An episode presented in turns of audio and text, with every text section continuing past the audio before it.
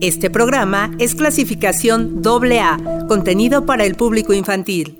¿Por qué el cielo es azul? ¿Existirá vida en Marte? ¿Quién inventó la música? ¿Cómo viaja el sonido?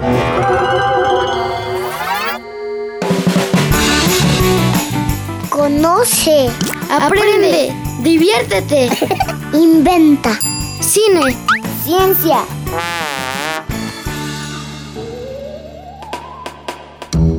Niñas y niños, a bordo. Esto es Ping Pong Papá. Niños con onda en la radio.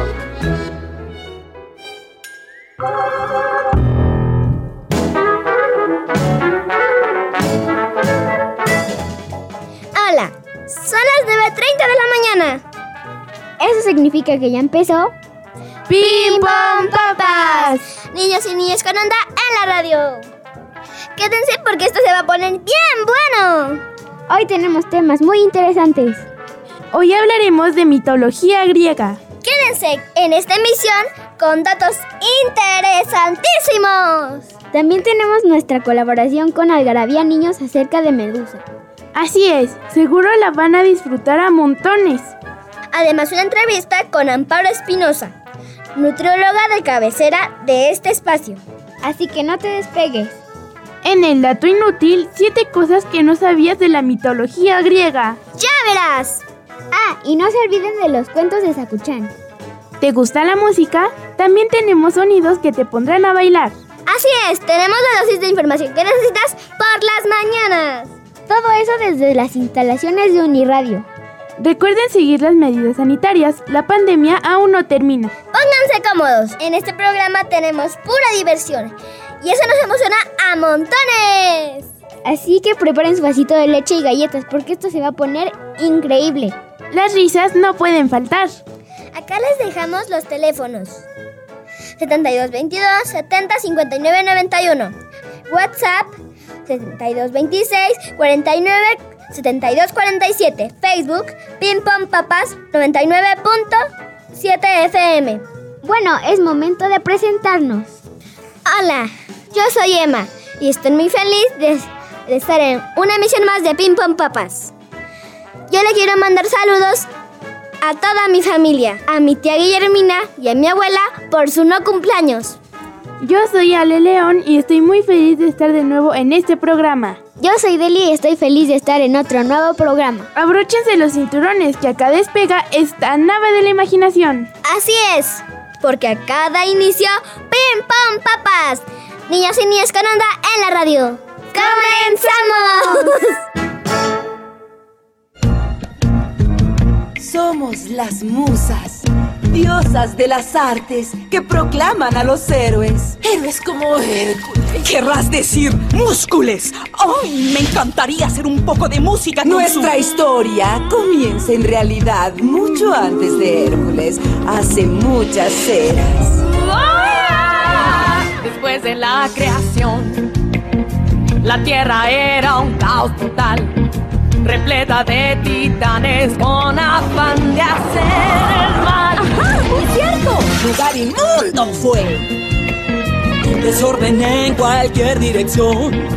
Con terremotos y volcanes siempre en acción. ¡Uy! Y entonces vino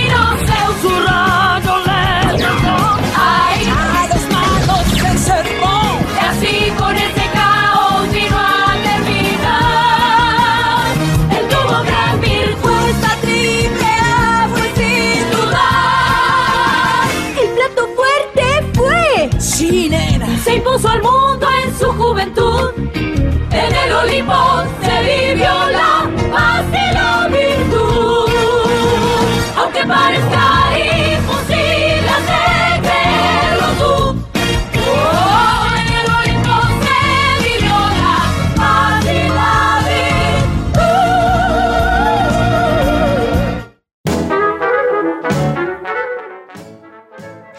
escuchamos esta canción que nos despeina. Así es, porque no hay mejor manera de iniciar la mañana que con música. Ahora sí, vamos a iniciar. ¿Sabías que los griegos, con ayuda posterior de los romanos, crearon una mitología más bella del mundo. Son historias fabulosas y fáciles de entender. El término mito proviene del griego mitos. Significa narración, palabra o fábula. Son historias fantásticas surgidas en épocas remotas y transmitidas oralmente de generación en generación. Narran historias protagonizadas por criaturas excepcionales, dioses, héroes o gigantes, y dan respuestas a cuestiones vitales del género humano. ¿De dónde venimos? ¿A dónde vamos? Y ofrecen una explicación También resuelve cuestiones sobre la vida humana y los fenómenos naturales, como por ejemplo la sucesión de los días y las noches, las estaciones del año, el poder del fuego, del agua y de la tierra. La cultura clásica dio respuesta a todos los in- interrogantes a través de mitos, una forma si- simbólica de explicar el mundo. Todos estos mitos fueron plasmados en obras literarias de autores clásicos, dos de ellos a los que les debemos el conocimiento de todos estos mitos. Son Hesiodo, autor de la Teogonia, obra que habla del surgimiento del universo y de los dioses, y Ovidio, que en la Metamorfosis narró la historia del mundo en forma de mito.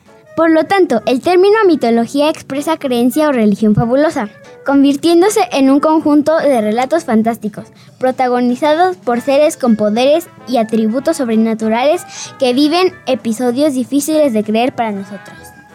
Por esa razón, a los dioses mitológicos los hombres les construían templos maravillosos, les erigían imponentes estatuas y hasta les hacían ofrendas para ganarse su favor o para obtener algo de ellos. Cada mito ofrece enseñanzas morales en las que bajo símbolos y alegorías se ocultan excelentes reglas de conducta. La historia de Narciso ridiculiza la vanidad del ser humano y el, el exagerado amor a uno mismo, la trágica muerte de Ícaro y la conducta soberbia de Aracne y Faetón, una buena lección para los niños desobedientes. Además, nada tienen que envidiar los dioses y héroes mitológicos, como el valiente Hércules y el atrevido Perseo, a los superhéroes actuales como Spider-Man o Superman, o Wonder Woman. Todos ellas ponían su astucia y valentía al servicio del bien, salvándonos de las ca- calamidades y los demás temores. En definitiva, la mitología griega estaba llena de dioses, diosas y semidioses, hombres excep- excepcionales con capacidad sobrehumana que ponían su fuerza, su valentía, su astucia y su bondad al servicio de los demás, que salvaron a los hombres de desgracias, de monstruos y que, además, eran capaces de devolver el orden al mundo desordenado. ¡Wow! En un principio solo existía el caos, una masa desordenada y oscura formada por Erebo, las tinieblas infernales y Nix, la oscuridad. Sus hijos eran Éter, el aire, Hemera, el día, Hipno, el sueño, Tánatos, la muerte, Geras, la vejez, Némesis, la venganza y las Hespérides. Los elementos se encontraban desordenados. El sol no esparcía su luz, el mar carecía de riberas. Los cuerpos ligeros y pesados chocaban continuamente hasta que un dios puso fin a esto. Separó el cielo de la tierra, la tierra de las aguas y el aire más puro del más denso. Una, volu- una voluntad omnipotente formó las fuentes, los estanques, los lagos y los ríos, ordenó los campos, mandó que los árboles se cubrieran de hojas, a las montañas que elevaran sus cimas y que, y que entre unas y otras se abrieran valles. Los astros brillaron en el firmamento, los peces sursacaron las aguas, los pájaros volaron y los demás animales habitaron la tierra. Así fue creado el universo y los dioses lo conservaron. Del caos nace Gea, la tierra, la primera gran diosa de la fecundación, de la que nace todo junto a Eros, el principio creador de la vida.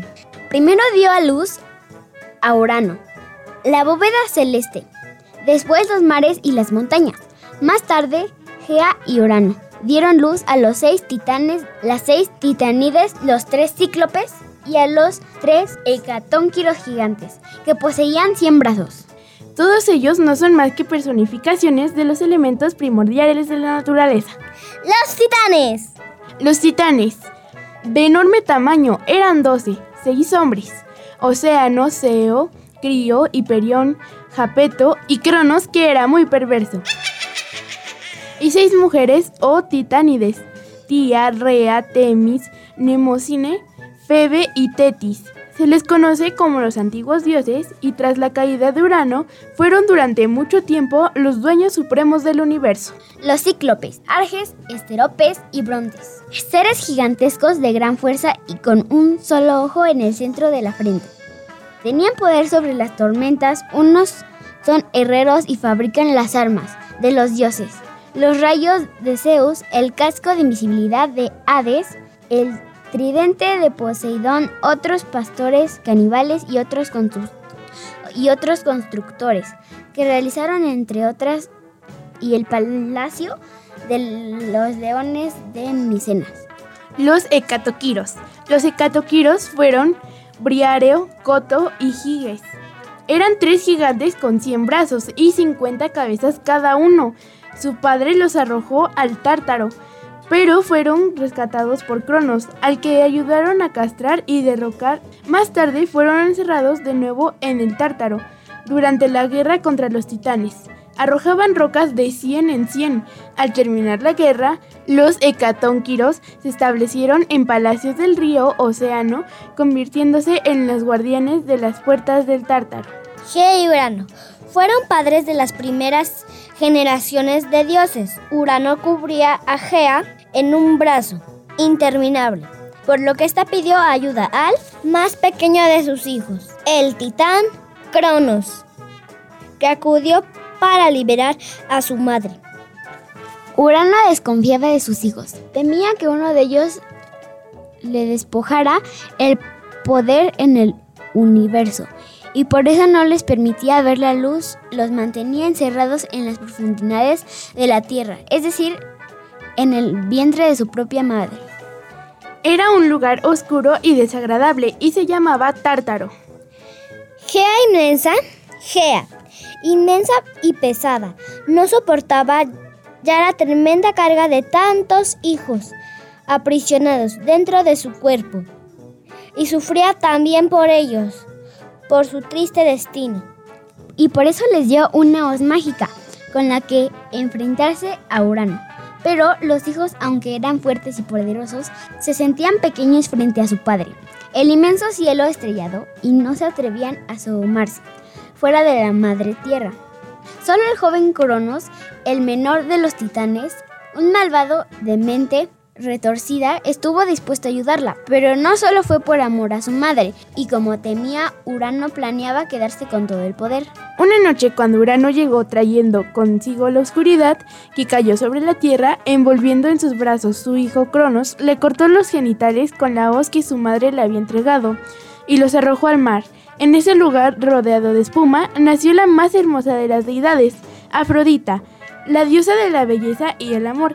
La sangre derramada volvió a fecundar en la tierra. De allí nacieron las erinas, las erinias espíritus, vengadores de los crímenes de sangre de los gigantes, y las ninfas Meliades. Maldito seas, gritó Urano. Yo te maldigo para que uno de tus hijos haga lo que tú has hecho conmigo. Entre tanto, Cronos le había prometido a su madre liberar a sus hermanos, pero cuando vio a los cíclopes y a los hecatónquiros de aspecto tan aterrador, decidió que era mejor volver a encadenar a estos monstruos. Solo los titanes quedaron libres y lo ayudaron a gobernar. Urano no murió, pero ya no tenía el poder. Ahora era Cronos, el joven titán de mente retorcida, el que reinaba sobre el universo.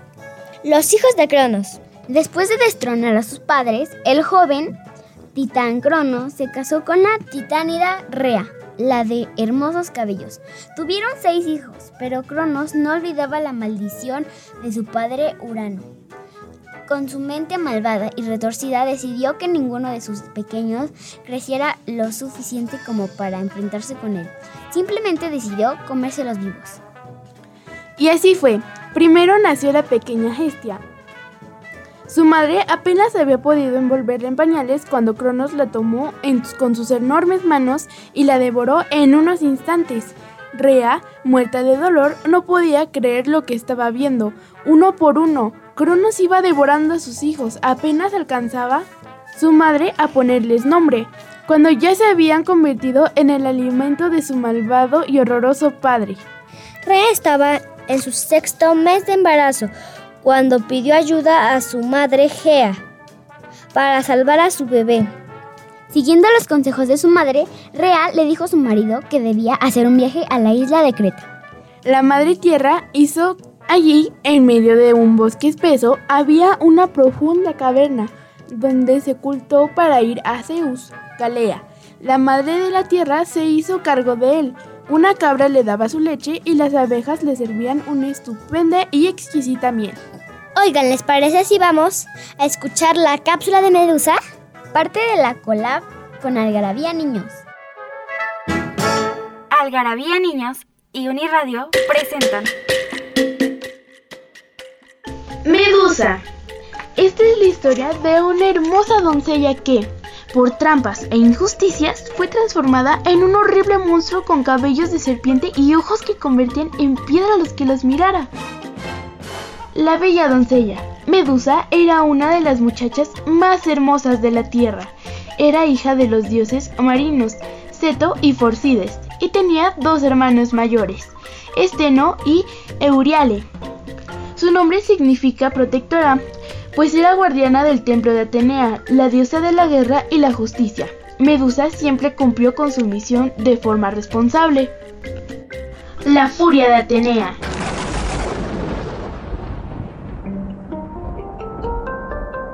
Poseidón, dios del mar y de las tormentas y enemigo de Atenea, se enamoró de Medusa y decidió un día visitarla en el templo.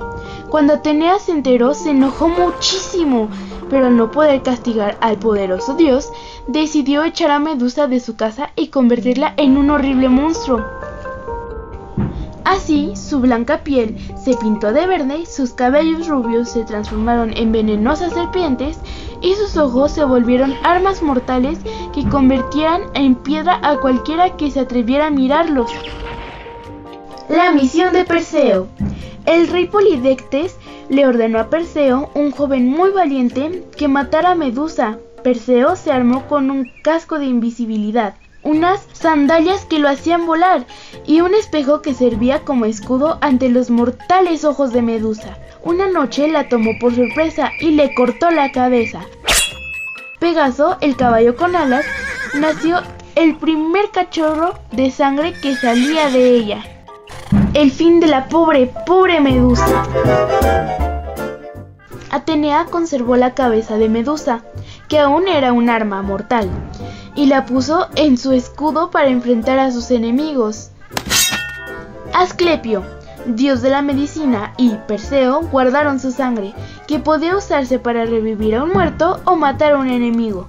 Fue así como la pobre doncella, sin deberle ni temerla, se quedaría grabada en nuestras mentes como un horrible monstruo que merecía ser destruido. Pero después de haber leído estas páginas, cuando alguien hable de la historia de esa temible criatura, podrás decirle que Medusa no era tan mala ni fea. En resumen, Atenea, diosa de la sabiduría, la castiga y la convierte en un monstruo. Ceto y Forcides, dioses marinos, sus papás. De Medusa, Poseidón, dios del mar, se enamora de Medusa. Y Perseo mata a Medusa.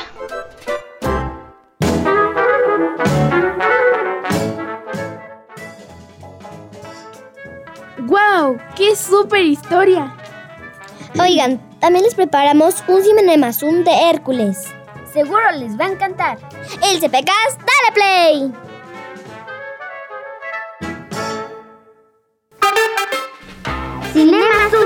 Zoom. Cinema Zoom. Cinema Zoom.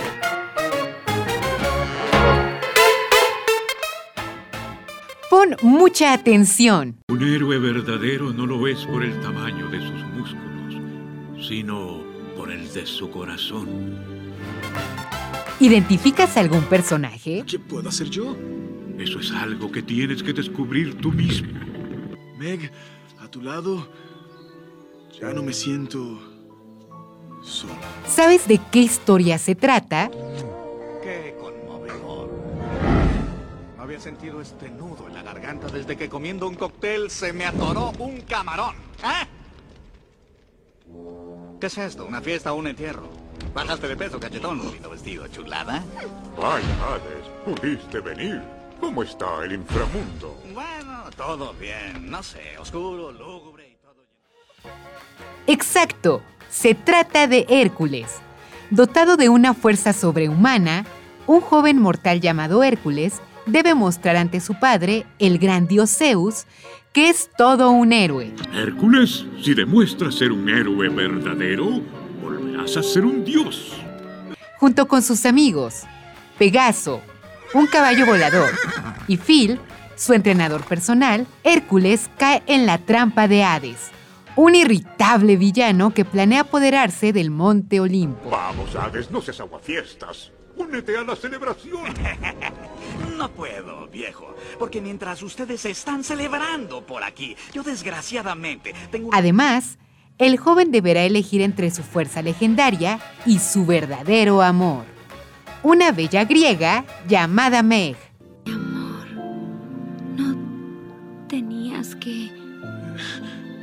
Veces se hacen locuras. Por amor, Meg. 38 producción animada para la gran pantalla de la factoría Disney. En este caso, la película se inspira libremente en la mitología griega e incluso levemente en la historia de Superman, para construir un relato sobre la eterna lucha entre el bien y el mal, sin renunciar a la épica, las aventuras y el sentido del humor. La cinta se engloba dentro de la denominada Segunda Edad Dorada de la compañía, periodo en que sucedieron filmes de gran calidad y enorme éxito de taquilla, como La Sirenita o El Rey León. Hércules consiguió una nominación a los Oscar gracias al tema principal de su banda sonora, Go to the Distance, interpretada en la versión española por Ricky Martin. Cinema Zoom. Cinema Zoom.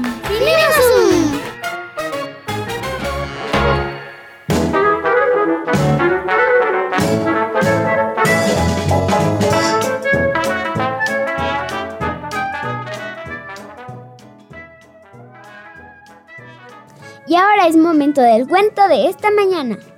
Así es, ya saben que acá en Uniradio Sakuchan se encarga de contarnos historias hermosas. Así que el de esta mañana les va a encantar. ¡Atentos! Ilse Pecas, dale play y conozcan un poco más de esta historia. En este lugar sabemos que los cuentos no son lo mismo Sin los maullidos. que la imaginación es nuestro mejor ingrediente Para viajar a mundos mágicos. y que cada historia es una nueva oportunidad. De divertirnos. Están en el lugar correcto. Bienvenidos a los cuentos de Sakuchan.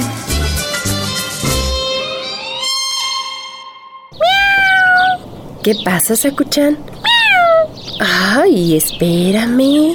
Ay, estoy terminando de doblar esto. Ay, a ver, a ver, a ver.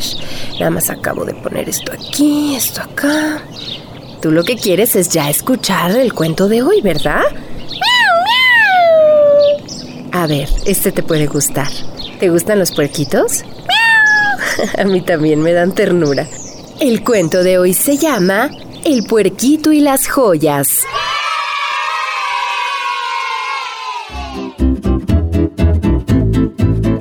Margarita era muy linda y obediente. Cuidaba de los animales de la granja en la que vivía. Los amaba a todos y los animalitos la amaban a ella. Pero Margarita tenía un deseo, convertirse en princesa. Un día, Margarita encontró un cerdito enfermo en el bosque. Lo llevó a la granja y cuidó de él hasta que se puso bien. El cerdito se convirtió en su mascota.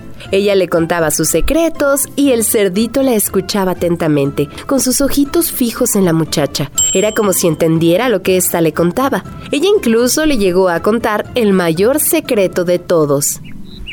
Querido cerdito, le susurró un día. Me encantaría ser una princesa. Aquella noche, el cerdito se fue de la granja. Cuando volvió al día siguiente, llevaba en la cabeza una diadema con piedras preciosas. Querido cerdito, ¿es para mí? dijo Margarita. El cerdito gruñó asintiendo. La diadema le quedaba perfecta. Al día siguiente, el cerdito volvió a irse por la noche y regresó con un bello collar. Margarita se lo puso.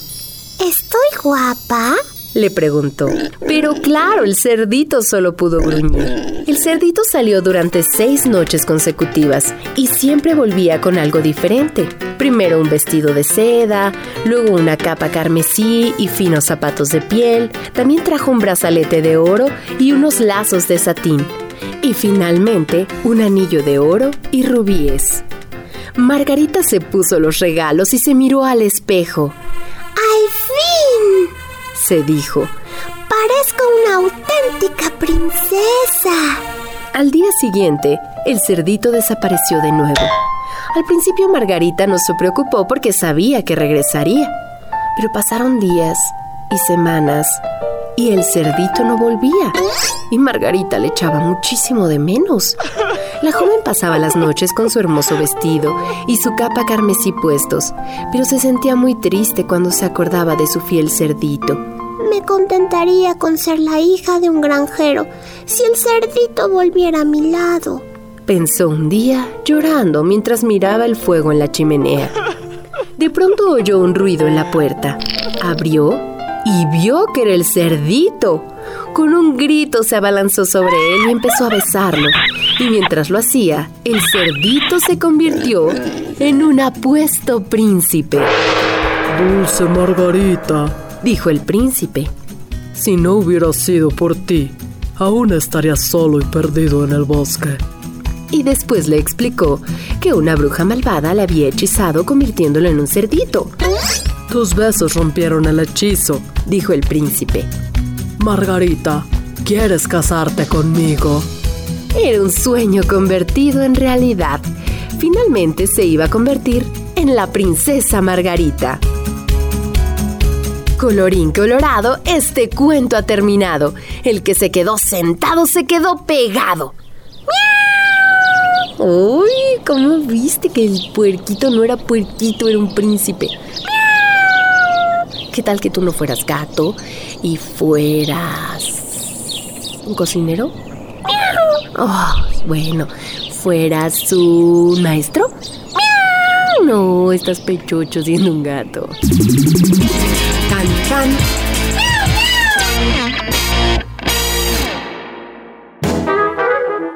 ¡Súper! ¡Qué bonita historia! Recuerden, pueden escuchar, pueden escuchar a lo largo de la semana 7.30 am y 4 pm los cuentos de Sakuchan. Ahora sí, es momento de hacer nuestro primer corte de estación y ahorita regresamos. Estás escuchando Pim Pum Papas. Niños y niñas con onda en la radio. Regresamos. Este programa es clasificación AA, contenido para el público infantil. Estamos de regreso en Pim Pam Papas. Y si ustedes recién nos sintonizan, hoy estamos hablando de la mitología griega. Vamos con el dato inútil. Siete cosas que no sabías sobre la mitología griega. La mitología griega es muy interesante y no es para menos. Está llena de héroes como Hércules que realizan hazañas increíbles o como Aquiles, cuyo único defecto estaba en el talón. Los griegos tuvieron la capacidad de crear una cantidad enorme de historias de gran calidad y muy entretenidas, pero todavía nos queda mucho por descubrir sobre ellos. Por eso aquí puedes ver algunas cosas que tal vez no sabías sobre la mitología griega. Hades tiene mala fama. Se lo he equiparado comúnmente al diablo de la religión cristiana, pero la realidad es que es muy diferente. Hades no eligió el inframundo, sino que cuando dividió los reinos junto a sus dos hermanos, Zeus y Poseidón, fue el lugar que le tocó por azar. En todas las ocasiones donde tuvo que tomar una decisión importante, como con Orfeo, fue justo frente a sus adversarios. Hay que tener en cuenta que no es el quien juzga a las almas, sino que hay tres semidioses que hacen ese trabajo. Radamantis, Eaco y Minos. 6. Ares es tratado a Atena. Como dios de la guerra, Ares es desdeñado como, como cobarde por sus padres y, y su hermana Atenea. Sin embargo, por compartir el tema de la guerra, ambos están unidos por un fuerte lazo. La cobardía de Ares lo ha llevado a protegerse detrás de Atenea. Cada vez que puede y cuando vence, solo es a su lado. 5. Artemisa, una diosa cruel. Artemisa pidió a su padre Zeus que le permitiera ser virgen por toda la eternidad y así mantuvo, sin embargo, y así se mantuvo. Sin embargo, también es muy cruel frente a las mujeres y es y es la diosa de la fertilidad. Cuando considera que alguien hizo algo malo o merece un castigo, no duda en matar o exigir altos sacrificios. 4. Teseo era una mala persona, aunque la historia que se recuerda es la de Teseo saliendo del laberinto, del, del Minotaurio. Solo, solo pudo realizarlo con ayuda de Adriana, quien le dio... Ariadna. Ariadna. Quien le dio su hilo mágico para saber el camino de la salida. Luego de esto, la llevó a la isla de Naxos, Naxos y la abandonó cuando se durmió. Además, se olvidó de poner una vela roja en su regreso a Creta para alertar para alertar a su padre y este pensando que estaba muerto se suicidó. 3. La madre de los monstruos. Muchos de los monstruos que vemos en la mitología griega y que pelean contra los héroes son los hijos de una criatura. Ella se casó con Tipón, un dragón de 100 cabezas. Entre sus hijos se encuentran el león de Nemea, Cerbero, la hidra, la quimera, la esfinge y el águila que comía el hígado de, de Prometeo. Zeus era algo promiscuo. Si conoces las historias de Zeus, sabrás que tuvo muchos hijos. Ahora dice, para esto las engañaba. A sus mujeres las engañaba tomando formas de animales. Para esto, a sus mujeres las engañaba. A sus mujeres las engañaba tomando formas de animales y hasta de objetos como, las, como la lluvia y también tomando la forma del marido para estar con ellas, como lo hizo con la madre de Hércules. Los celos de Atenea. Medusa era hermosa y esto causó los celos y cansancio de Atenea, por lo que convirtió en un monstruo con serpientes su cabeza. A esto le agregó que ningún hombre puede mirarle a los ojos, quitándola así de su vida vanidosa. Y aquí llegamos al final de la mitología griega. A mí me pareció increíble. Yo creo que podemos hacer otro programa de esto, que a mí me gustó mucho. Y hasta aquí se acaba la mitología griega y ahora vamos a escuchar esta entrevista que le hizo a Ilse Pecas a Amparo Espinosa. ¡Vamos a escucharla!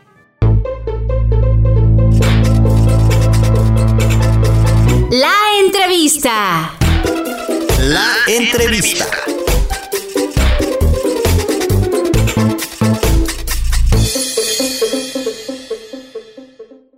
Muy bien, pandilla, pues lo prometido es deuda y esta mañana nos da muchísimo gusto hacer contacto con Amparo Espinosa, Ampay, como la conocemos nosotros en el mundo de la nutrición, nuestra nutrióloga de cabecera. Ampay, me da muchísimo gusto saludarte esta mañana. ¿Cómo estás?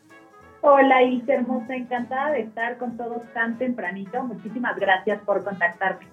Oye, pues como sabemos, andas muy famosa, andas muy movida y justo por eso queríamos platicar contigo por el inicio de año, por las nuevas formas eh, que tenemos que aprender para comer y solamente esos tips y esos consejos y la guía de un especialista, por supuesto, la tenemos contigo. Entonces, cuéntanos qué eh, debemos hacer, qué hay de nuevo para nosotros, los más pequeños o para los niños, en esta nueva temporada.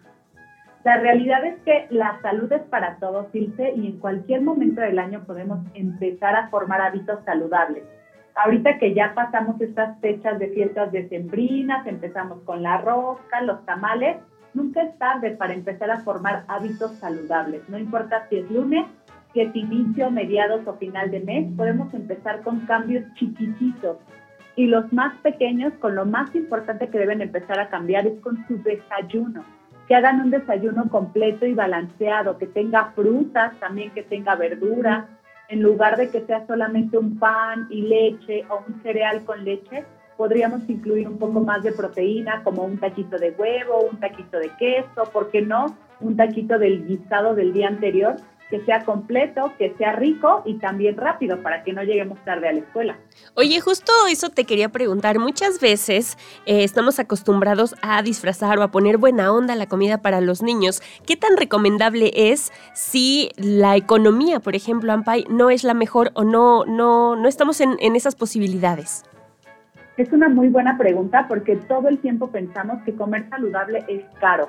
Y la realidad es que no, podemos hacerlo barato y saludable. Les voy a dar tres tips súper baratos. Uno, compren frutas y verduras de temporada. ¿Cómo sé que es de temporada? Porque es lo más barato. Si ahorita veo las fresas baratas, quiere decir que es temporada de fresas. Pero si las veo muy caras, entonces quiere decir que no es temporada de fresas y que debo buscar otras frutas. Por ejemplo, ahorita se está adelantando ya la entrada de frutas que son de calor, como el mango, como también eh, vienen algunas manzanas, ¿no? El kiwi. Solamente cuando estén baratas es que debería comprarlas porque son frutas de temporada. Acaban de pasar las frutas cítricas como la naranja, la mandarina, la guayaba, que incluso estaban en 10 pesos el kilo. Es muy económico y muy accesible para todos y con eso puedo hacer diferentes recetas, con esas frutas y verduras baratas. El siguiente tip es que para hacerlo divertido para los niños no necesito tanto dinero. Puedo cambiar la presentación, pueden comprar unos cortadores o incluso ustedes hacer los cortadores con plástico o con un poco de metal o si ya tienen en casa, cortar con ellos la fruta, darle forma a los hotcakes, darle forma al huevito. El huevo, por ejemplo, es una proteína muy barata y es la proteína más completa. Entonces podemos encontrar alimentos que sean baratos y hacerlos ricos. Uno, buscándolos de temporada. Dos, podemos utilizar cortadores. Y tres, no desperdiciar.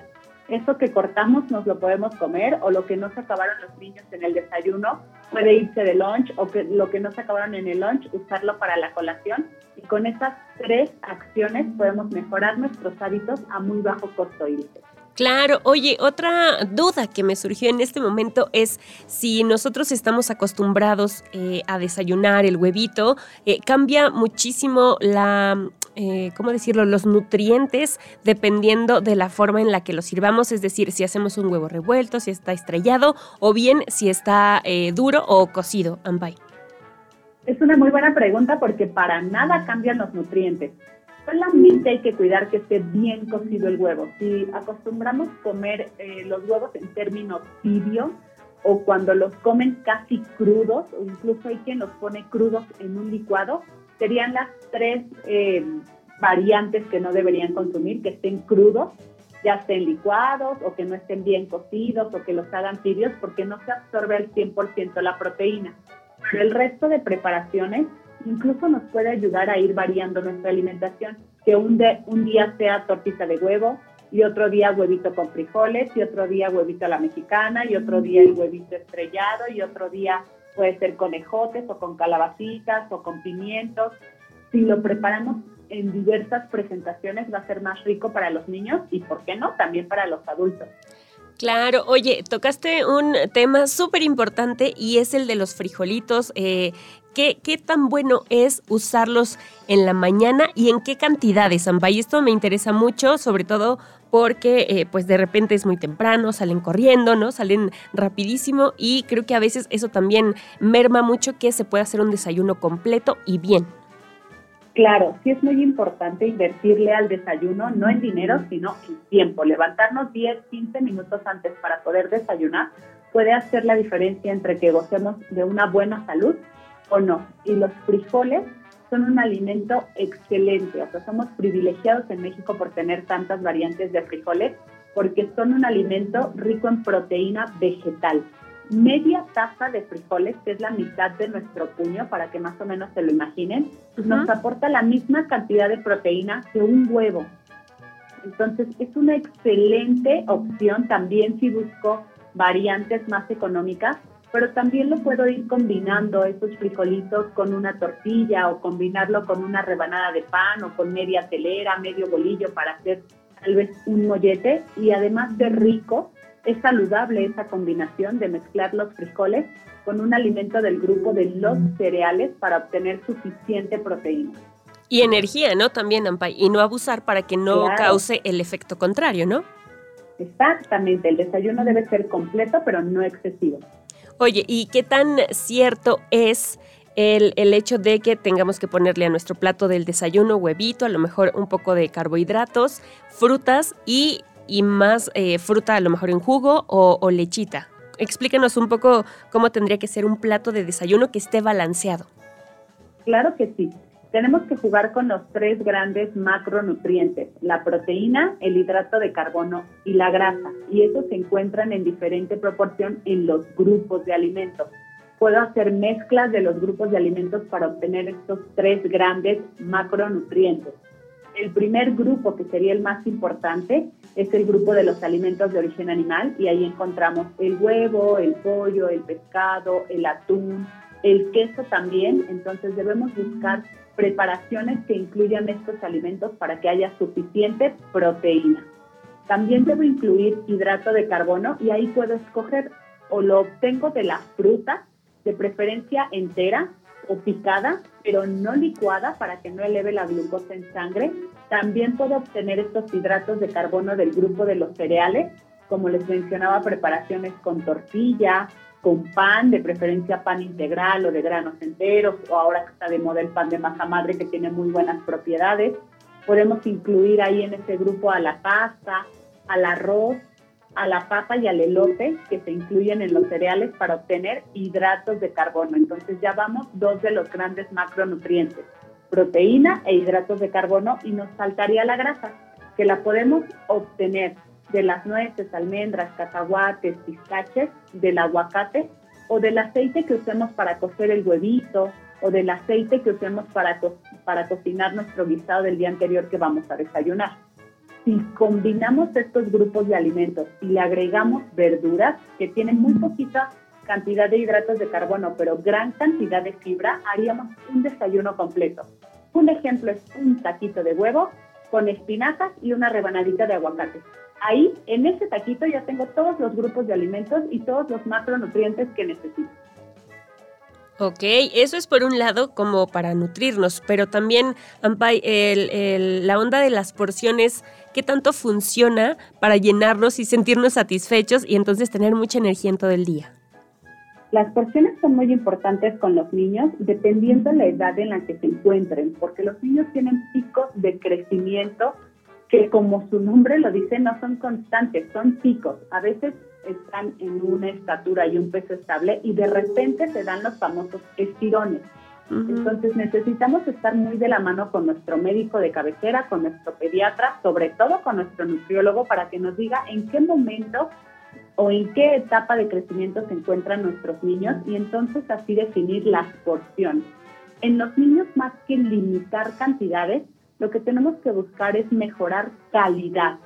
En lugar de que le digamos, bueno, te puedes comer solamente dos cucharadas de este cereal de caja con azúcar, no, pues mejor le doy a libre demanda o en mayor cantidad avena, con leche, con fruta, con nueces, para sustituir ese alimento al que estaba acostumbrado el niño. Entonces sí son muy importantes las porciones, pero mucho más la calidad de los alimentos que les ofrecemos a nuestros niños. Increíble. Oye, Amparo, otra pregunta. El qué tan importante es, no es cierto, ¿cuántas horas tienen que pasar entre una comida y, por ejemplo, una colación para que nuestro estómago y organismo estén pues activos y no, no estén en reposo absoluto? Claro, muy importante. Tendríamos que comer cada máximo tres horas porque nuestro vaciamiento gástrico es cada dos. Eso quiere decir que lo que yo coma, ya sea un alimento completo o una colación, a las dos horas ya lo absorbió mi cuerpo y entonces mi pancita está vacía. Por lo tanto, tengo una hora para buscar alimento y así poder realizar mis comidas, ya sea colaciones o comidas completas, cada máximo tres horas. Idealmente es que estas comidas tengan todos los grupos de alimentos, aunque sea una colación, que incluya los hidratos de carbono, las proteínas y las grasas. Un ejemplo muy sencillo podría ser un gazpacho con jícama, pepino, zanahoria, naranja en cuadritos o piña en cuadritos y un poco de nueces, almendras, cacahuates o pistaches que tienen grasas y proteínas. Bien, oye, eso es, bueno, ya el, en, en, la colación. Y entonces, por ejemplo, para el tema de la comida, ¿qué podemos utilizar para que igual en este sentido los niños pues tengan un menú completo que vaya acorde también con lo que estuvieron comiendo en la mañana? Dependiendo del niño, si el objetivo es que gane peso, que gane estatura, que se mantenga, porque ahorita en pandemia vimos el aumento de sobrepeso y obesidad en los niños. Entonces, dependiendo del objetivo, yo les recomiendo que a los niños les ofrezcan primero la proteína, el guisado, el pollo, pescado, atún, salmón, carne de res, queso, huevo. Primero hay que ofrecer eso, que es lo que más les va a aportar nutrientes en esta etapa de crecimiento y lo podemos acompañar con verduras, con espinacas, jitomate, nopalitos, brócoli, lo bueno de las verduras es que hay gran variedad, entonces con tus hijos pueden diseñar el menú para toda la semana y elegir juntos qué verduras quieren comer. Aunado a esto, pueden agregar pasta o arroz o papa o elote, un puré de papa incluso o unos elotitos cocidos estarían bien, pero no al revés. Normalmente lo que hacemos como mamás es primero ofrecerles la sopa del arroz, pero eso les llena aumenta el volumen en su pancita y ya no pueden absorber los nutrientes o ni siquiera son capaces de comerse el siguiente plato donde ya va la proteína. Entonces hay que hacer ese cambio. Primero ofrecer la proteína con las verduras y luego el grupo de los cereales que tienen hidrato de carbono, que sería la pasta o el arroz, y ahí podemos complementar con grasas buenas, como el aguacate, si es que no utilizamos aceite para cocinar nuestros alimentos, y si aún tiene hambre nuestro niño, podemos ofrecerle alimentos del grupo de las leguminosas, que ahí entran los frijoles, lentejas, habas o garbanzos, para hacer una comida completa. Oye, Ampay, siempre que tenemos o nos enfrentamos a comer algo salado, evidentemente vamos a querer postre o dulce. ¿Qué nos recomiendas para la hora de la comida? ¿Y es necesario o la verdad es que no, mejor no le hacemos como caso a ese, no sé si es impulso o si es gusto, pero ¿cómo podemos em, hacer un postre no tan elevado en azúcar? Es, es muy importante reconocer que nuestro cuerpo nos pide ese alimento, sobre todo cuando durante el día no hemos comido de manera adecuada. En realidad no lo necesita si hacemos una comida completa. Cuando nos manda esa señal de querer algo dulce, puede ser que la comida es deficiente, le está faltando algo, ya sea proteína, hidrato de carbono o grasa. Si aún con una comida completa sentimos esa necesidad de algo dulce, lo más dulce en los alimentos naturales y lo más saludable es la fruta. No fruta en almíbar, no frutos secos, fruta fresca. Y podrían combinarla con yogur para hacerse un tipo postre saludable, como si fueran plátanos con crema, pero en lugar de crema yogur. O fresas con crema, pero en lugar de crema yogur, para hacer variantes, incluso podrían licuar esa fruta con el yogur y formar paleta o un poco de helado. Y yo les recomendaría para este aspecto del postre no comerlo justo terminando de comer. Aunque sientan esa necesidad de lo dulce, esperar por lo menos una hora para que más bien ese postre sea una colación y no un postre. Ok, qué interesante. Oye, y ya que estamos en, en eso, eh, para la cena, ¿es recomendable comer fuerte, no es recomendable comer fuerte, es bueno eh, cenar estos batidos, estos licuados, avena, otra vez como si estuvieras haciendo un desayuno o la verdad es que la cena tiene que ir en menor cantidad. Depende muchísimo de las actividades de los niños. Hay muchos niños que salen tarde de la escuela porque sus actividades deportivas las hacen terminando las clases entonces hacen una comida muy fuerte como a las 4 o 5 que ya pasó su escuela y sus actividades deportivas. Pero muchos otros terminan su escuela, luego comen, luego van a las actividades deportivas y luego hacen una cena. Entonces depende mucho de las actividades que hagan los niños, de la cantidad de hambre que perciban los niños y del tiempo que quede también porque muchas veces terminan cenando 9 o 10 de la noche y también hay que darle prioridad al sueño en esta etapa de crecimiento.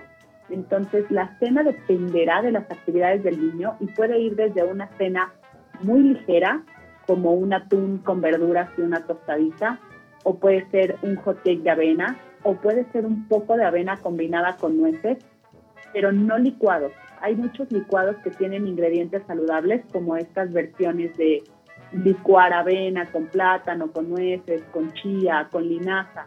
Aunque todos los ingredientes son saludables, al licuarlos se aumenta el índice glucémico, que es la cantidad de glucosa que se eleva en nuestro cuerpo después de comer un alimento. Si están licuados, ya no masticamos ese alimento, nuestro estómago ya no es capaz de seguirlo procesando porque ya va triturado de la licuadora y entonces se absorbe muy rápido. Eso puede elevar la glucosa en sangre y si es un exceso muy grande, acumularlo como grasa. Entonces pueden elegir opciones ligeras u opciones completas para cenar, pero nunca licuados, ¿sí? Ah, buenísimo. Fíjate, muchas eh, personas o muchos estamos acostumbrados así de que ya me echo un licuadito y entonces con eso quedo satisfecho, porque la, la función de saciar sí la cumple, pero la de nutrir pues la está dejando de lado. Exactamente, no es un hábito saludable, pero es muy común en la población por la practicidad. Oye, Ampay, eh, cuéntanos también un poco eh, cómo funciona o cómo podemos equilibrar los fines de semana, que a lo mejor hay una fiesta, que a lo mejor nos invitan a un pastel, o que a lo mejor es eh, cumpleaños de alguien, o el fútbol, o no sé, hay distintas actividades que tienen los padres los fines de semana, y entonces allí no pueden cuidar tantísimo ¿no? Esta parte de tener como los cinco grupos de comida en una sola sentada. Entonces, ¿cómo pueden equilibrarse, pues, o, cómo te puedes dar un chance de una pizza eh, el fin de semana y que no te pegue tanto en la salud? Todo dependerá del objetivo que tenga cada uno de los niños. Si el objetivo es que gane masa muscular, peso, talla, porque esté en pico de crecimiento, podemos dejar alguna comida libre para el fin de semana, pero es importante que sepan, una comida libre no significa un día libre y no significa una pizza completa. Ahí sí es muy importante observar las porciones. Para evitar estos atracones de fines de semana, sobre todo en las fiestas infantiles, es importante que realicemos los horarios de comida como entre semanas. No me refiero al horario estricto de despertar a la misma hora, pero sí de hacer un desayuno, una colación o un lunch como lo hacen ellos en las escuelas y después de llegar a la hora de la comida. Porque muchas veces en fines de semana lo que pasa es que nos despertamos más tarde, ya no desayunamos o desayunamos muy tarde o llegamos a las fiestas o a los eventos de fin de semana sin desayunar y de ahí viene el atracón o el exceso del fin de semana. Si el objetivo de este niño, ahorita que les mencionaba, a todos los niños que subieron de peso en la pandemia, que tienen sobrepeso y obesidad, y el objetivo es que baje de peso, que baje su porcentaje de grasa, entonces no solamente tenemos que cuidar estos horarios o esta rutina que teníamos entre semanas, sino también el fin de semana. Tratar de buscar opciones saludables, incluso en esas fiestas, a veces es mucho más saludable lo que le ofrecen a los adultos que a los niños. A un niño le pueden ofrecer unos nubes con unas papas fritas, con un juguito con azúcar y aparte una bolsa de dulces y aparte una mesa de dulces y aparte refresco y ahí estamos hablando de una bomba de azúcar. Mientras que a los adultos les pueden invitar unos taquitos, ¿no? Entonces podemos hacer ese cambio de, ¿sabes qué? En lugar del menú de niños, disfruta el menú de adultos para que puedas comerte uno o dos dulces de la piñata o de la bolsita de dulces, pero hablarlo con los niños que son muy conscientes de sus procesos y hacerlos entender que no es una restricción, sino un cambio de hábitos. Claro, Sí, sí, sí, tienes toda la razón, Ambay. En, en, la forma en la que nos acerquemos, pues también vamos a obtener los resultados. Otra cosa que hemos visto mucho contigo y en tus redes, Amparo, es que estás dándole bien duro al ejercicio y también me gustaría que hicieras un apunte especial, un apartado especial allí para que eh, los pimponeros que nos están escuchando se... Eh, se empapen y tengan ganas de ejercitarse todos los días. Claro que sí, así como empezamos esta entrevista hablando de que en cualquier momento se puede empezar a formar hábitos saludables, Lo mismo para el ejercicio. En cualquier momento pueden empezar y con la actividad que ustedes prefieran. A veces estamos esperando hacer una actividad que hacíamos antes, que ahora ya no tenemos tiempo o que ya no tenemos ese lugar cerca. Podemos buscar otra opción. Hay muchas variantes de ejercicio, incluso el baile se considera ejercicio, las caminatas se consideran ejercicio para empezar a movernos. Y en fines de semana, un poco para compensar con la pregunta anterior, esto podemos hacer. Si sabemos que vamos a tener una comida en exceso, realizar actividades en familia, podemos irnos en bici, a algún parque, a patinar, sacar las mascotas a caminar. Y eso nos cuenta ya como ejercicio para ir fomentando este hábito tan saludable en toda la familia. Perfecto, Ampay. Muchísimas gracias por tu tiempo, muchísimas gracias por siempre ser esta guía para eh, muy importante para los más pequeños, para todos en realidad, pero en este caso específico de los pimponeros. Y por favor, regálanos tus redes sociales donde la gente te puede encontrar para consultas y el programa de televisión también. Muchísimas gracias a ustedes por invitarme, y Me pueden encontrar en redes sociales como Amparo Espinosa o Amparo Espinosa Oficial y ver mi programa de salud que pasa los jueves de 7 a 8 por Mexiquense TV y los sábados de 5 a 6 también por Mexiquense TV. Muchísimas gracias por hacerle un espacio a la salud en su programa. Muchísimas gracias a ti, Amparo. Te mandamos un abrazote y esperamos vernos pronto. Un abrazo de regreso.